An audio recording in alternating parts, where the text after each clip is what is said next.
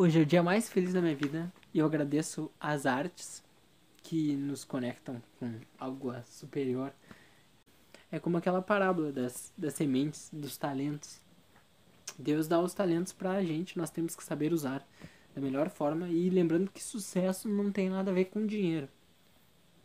Há muitas pessoas que têm dinheiro e são, perdoe o termo, fracassadas moralmente. Há muitas pessoas que não têm dinheiro nenhum mas são simplesmente heróis do cotidiano. Muitas pessoas que batalham e sobrevivem de uma garra tremenda. E vamos lá, que eu não posso me alongar muito nos vídeos, mas. Mundo normal primitivo. Questão 85. Na ordem das coisas, qual dos dois é principal? O mundo dos espíritos ou o mundo corpóreo? O mundo, né, do planeta. O mundo espírita, ele existe e sobrevive a tudo. 86. O mundo corpóreo poderia deixar de existir ou não ter jamais existido, sem alterar a essência do mundo espírita? Tipo, se o planeta Terra acabasse. Sim, eles são independentes. No entanto, sua correlação é incessante, porque reagem incessantemente sobre o outro. Então, o mundo espiritual ele é independente do nosso, mas ele tem os dois se refletem uns nos outros. Assim como dizem que as criações aqui da Terra, elas, é, elas refletem lá e ao contrário. Vocês já viram o livro Roqueiro na Além do, do Raul Seixas? Conta, ele fica apavorado com letras bastante promíscuas que ele escuta, né? E zonas sexuais. E aí, letras muito baixas ele escuta.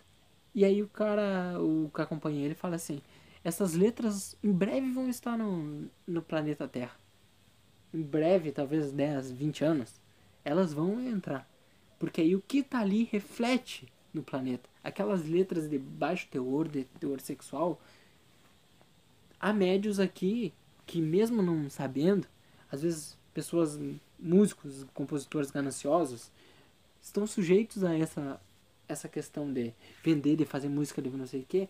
E aí aqueles outros espíritos que querem trazer essa mensagem é, depreciadora do sexo, porque o sexo não é algo ruim, é, foi Deus que fez, a reprodução é uma, é uma questão necessária para a espécie. E é uma questão que faz. Então, o que está lá reflete aqui. Muitas coisas que estão inventadas aqui, elas são inventadas lá antigamente. Você lê o livro Nosso Lar, ele está lá em 1945, é na Segunda Guerra Mundial ali, 39 na verdade, né, início da guerra. E você já vê ali notebooks e coisas. Então tudo é antes. Tudo vem de lá para cá e de cá pode ir para lá também. Então é uma questão de uma, uma junção de um com o outro. Embora eles sejam independentes. Mas como eu disse, imagina você tirar uma pessoa daqui e botar num lugar totalmente diferente. A pessoa não ia conseguir se adaptar. Então nas primeiras zonas é bem parecido. É praticamente não há diferença. Assim, a diferença existe, mas ela é bem bem, bem menor do que nas zonas mentais, nas zonas superiores. Hum, que o espírito, que há momentos que o espírito não precisa mais reencarnar. Quando o espírito está no campo mental, ele não precisa. Ele já esgotou, de certa forma, o conhecimento que ele exauria aqui na Terra. Então ele vai em busca de outros tipos de conhecimento.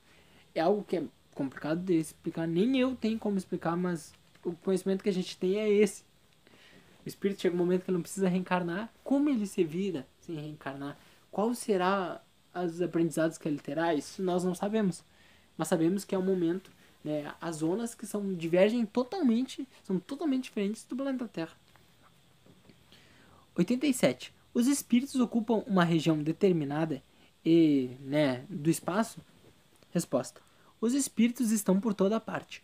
Povoam infinitamente espaços infinitos. Estão sempre ao vosso lado, observando e agindo sobre vós, sem o perceber porque os espíritos são uma das forças da natureza e instrumentos de Deus. Deus se serve para a realização dos seus desígnios providenciais, mas nem todos vão a toda parte, pois há regiões interditadas aos menos adiantados. E vou dar um exemplo, uma pessoa que cometeu vários crimes, mas não isso, porque todo mundo pode se arrepender, mas aquela pessoa que gosta de viver naquilo, aquela pessoa que gosta de, de droga, gosta de fazer maldade com outro, imaginem essa pessoa. Aí você imagina botar essa pessoa num centro espírita, numa igreja, num lugar onde todo mundo gosta de, de estudar, digamos, um, uma faculdade, uma coisa. Essa pessoa não vai se sentir bem, ela não vai querer, porque ela tem uma outra vibração, uma outra finalidade para a vida dela. Ah, mas o ideal é aquela pessoa ir ali. É, mas a natureza não dá saltos. Aquela pessoa ela tá, ela vai querer estar tá com aqueles amigos que têm a mesma vibração. Há lugares que não são, não têm acesso alguns espíritos.